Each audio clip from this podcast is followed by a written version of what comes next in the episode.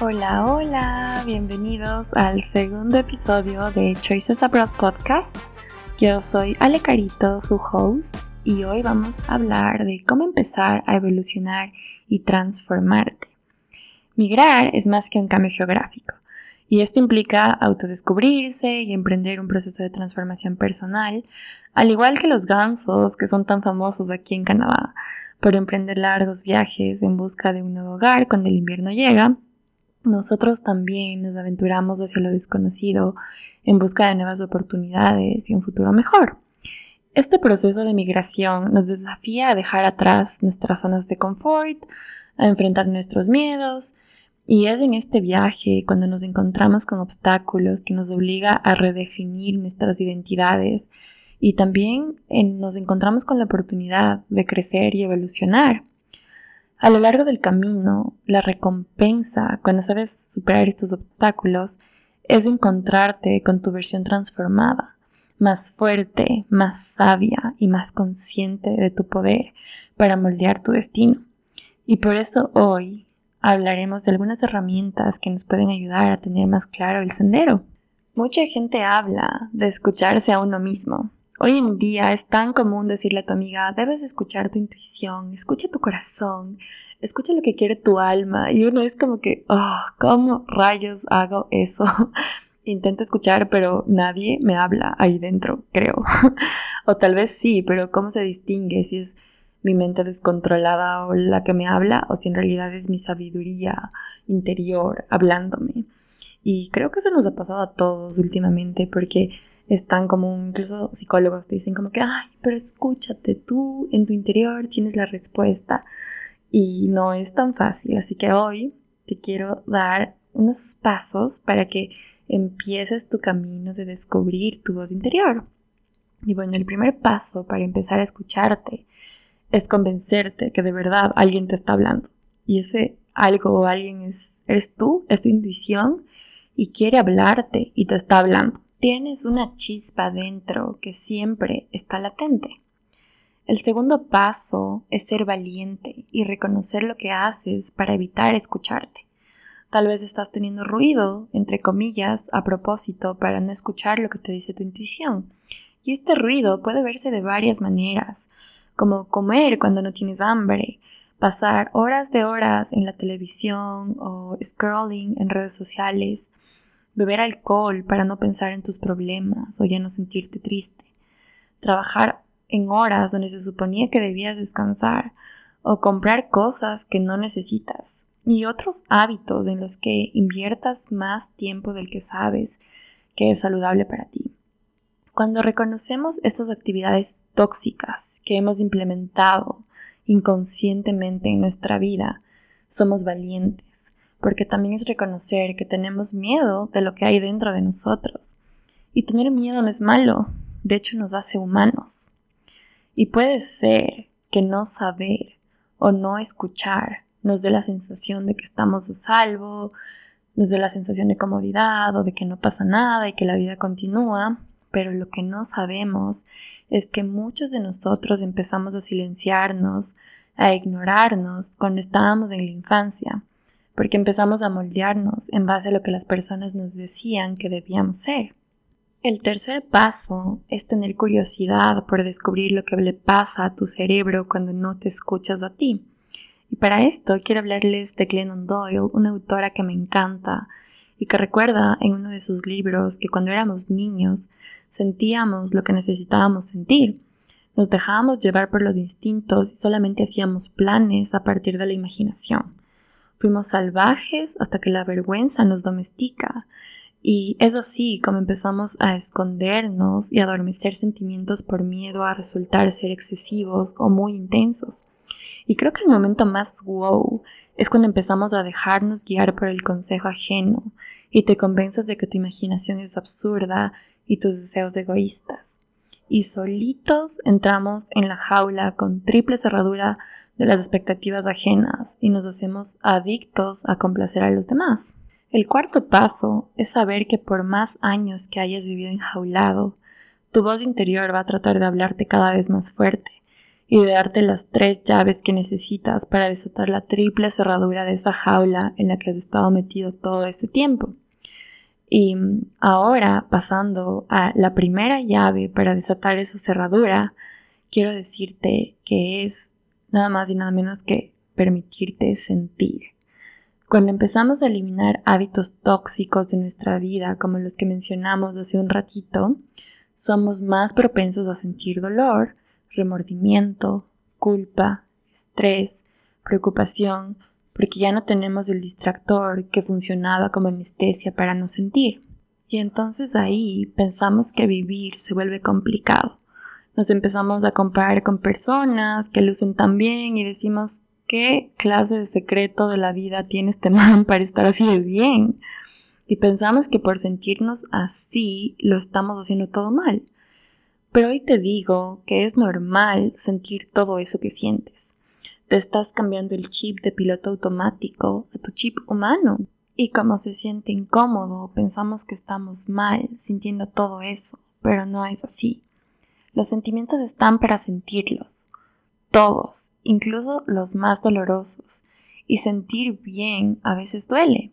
Cuando crecemos nos hacen pensar que sentirnos tristes está mal y que sentirnos felices está bien, y entonces aprendemos que lo único que está bien sentir es la felicidad, y que al dolor se lo reprime, se lo anestesia, se lo evita, se lo esconde, se lo ignora porque representa debilidad y errores. Sin embargo, mientras más evitamos sentir dolor, más hábitos tóxicos desencadenamos para nuestra vida. Es cierto también que concedernos tiempo y energía para sentir nos puede hacer menos eficientes, menos accesibles, pero también nos hace menos complacientes.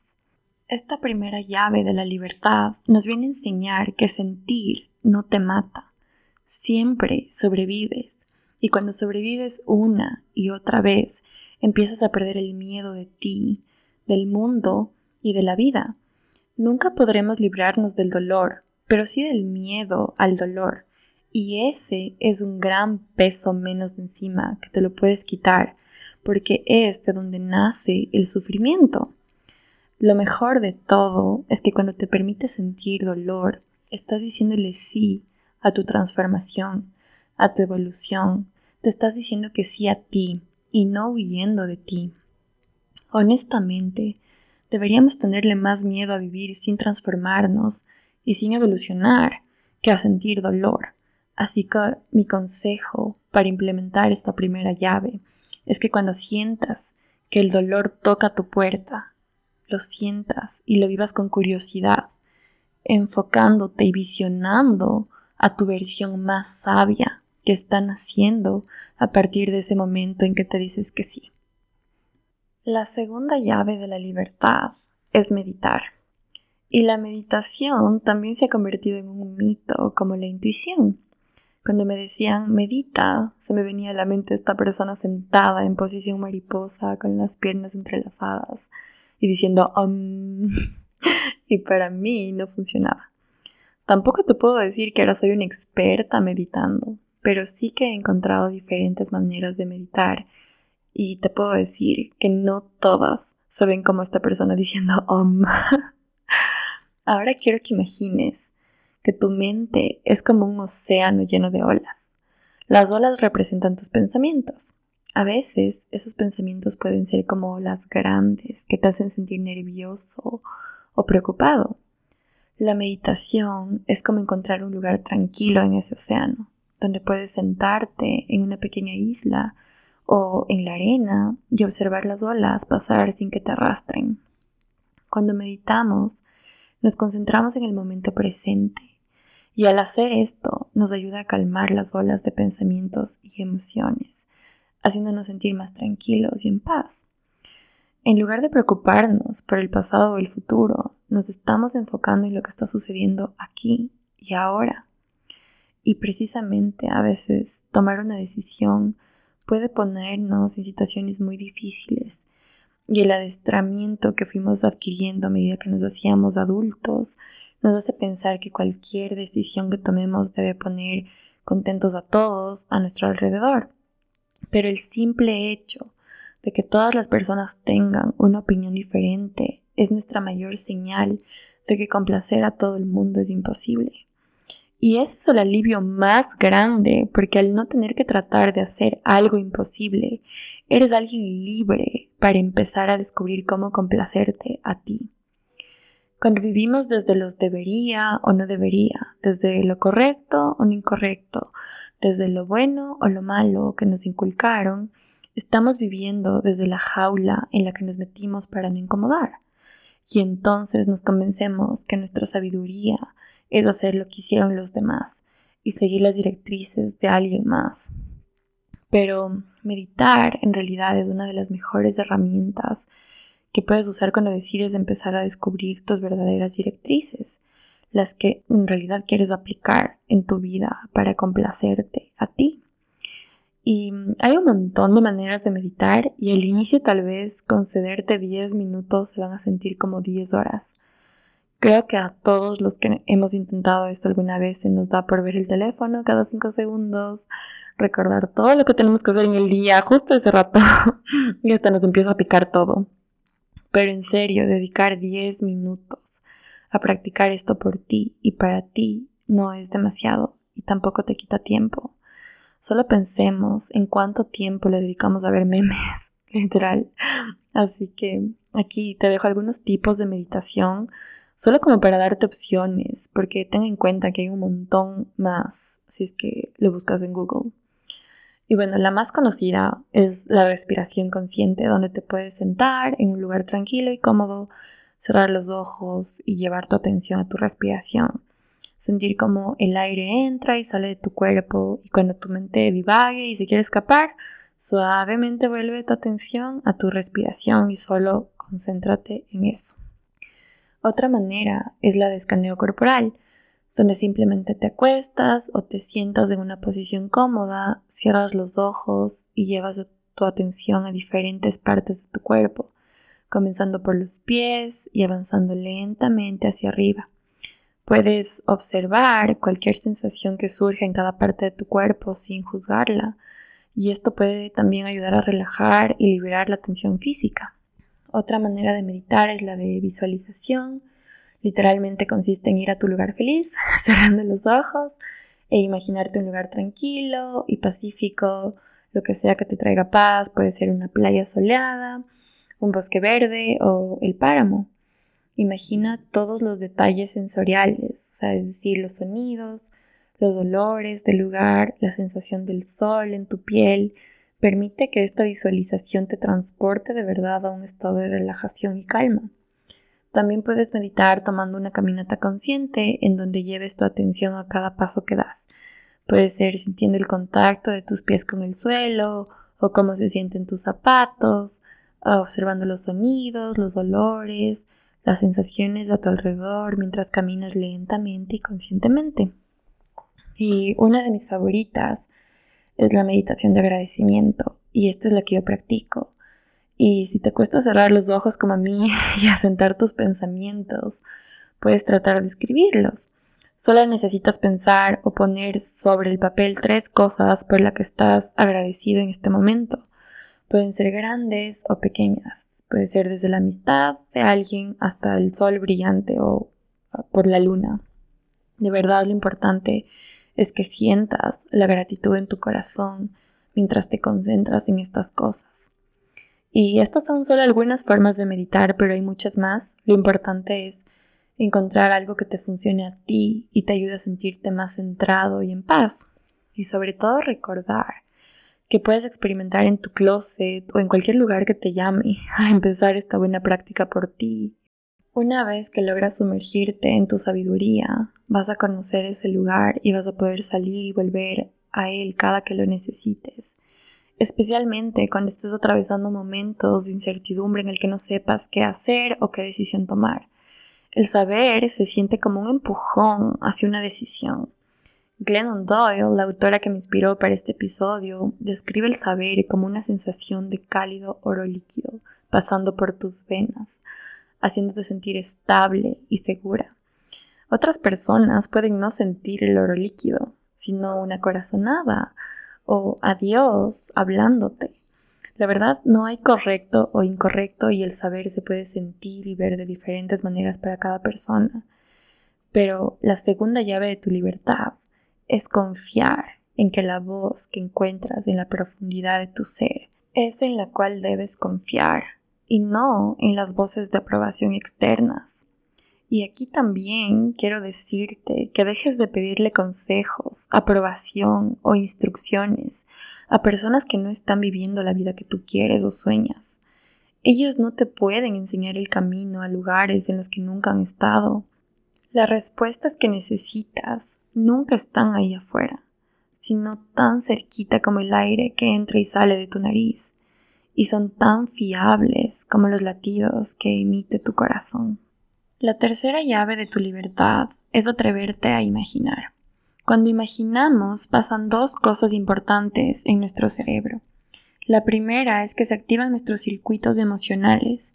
Esto significa que las imágenes mentales pueden evocar emociones y sentimientos.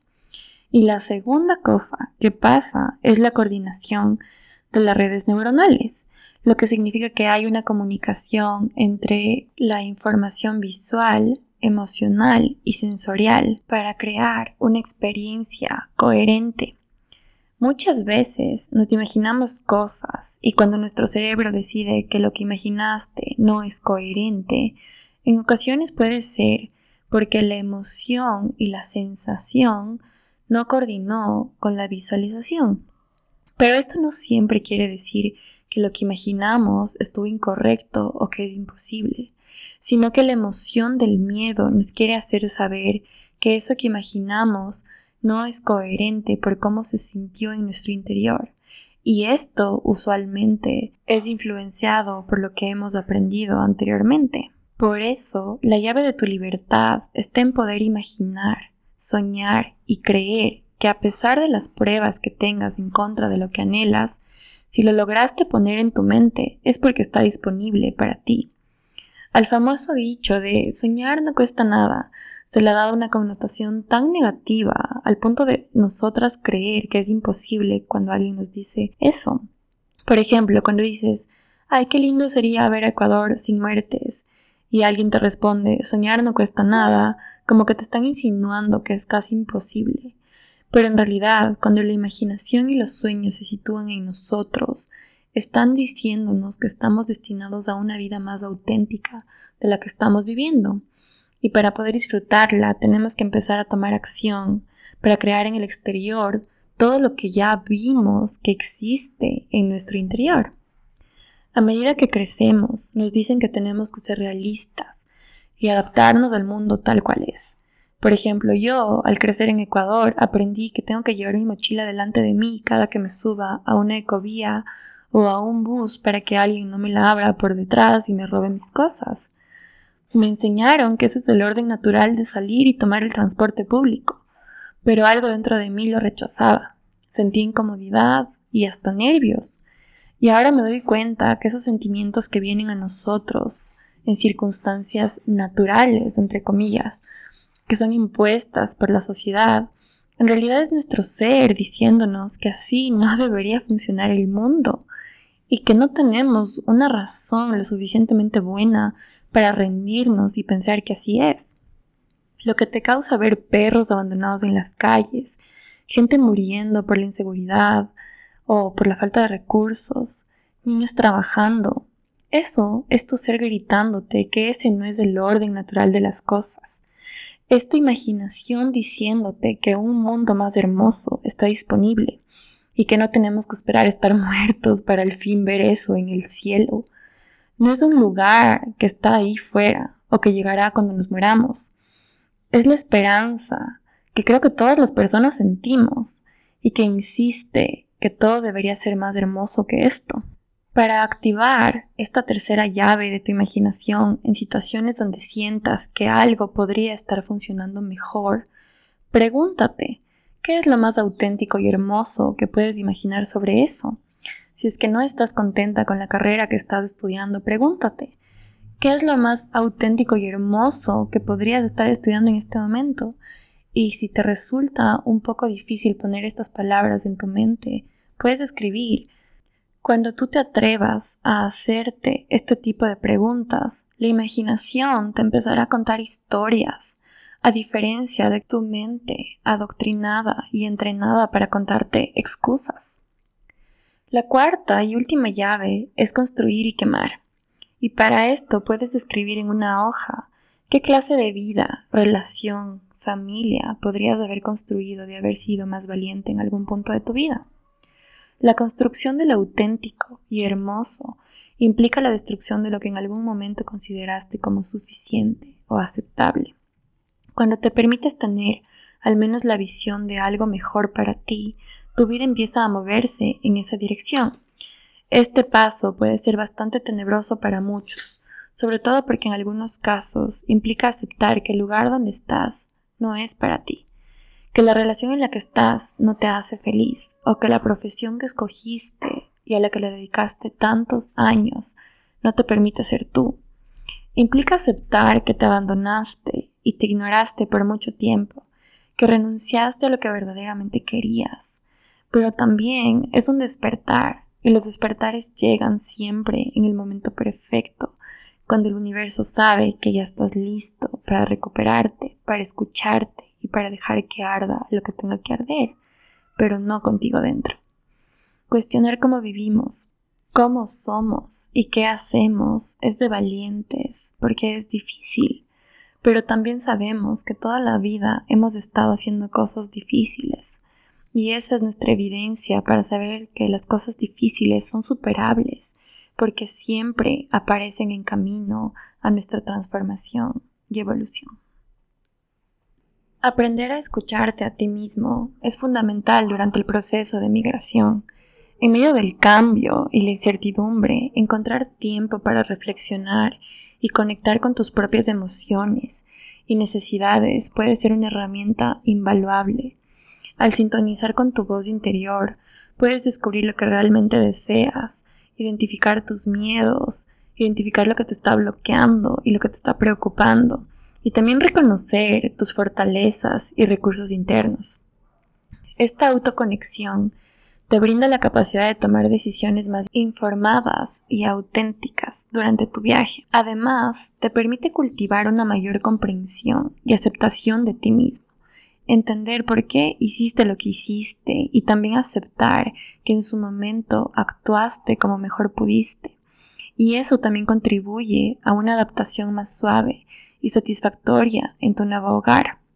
Así que de verdad espero que este episodio haya resonado con ustedes y les haya dado alguna luz para empezar a descubrirse.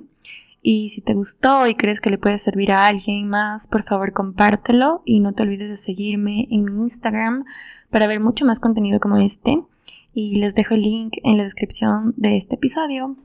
Un abracito, bye.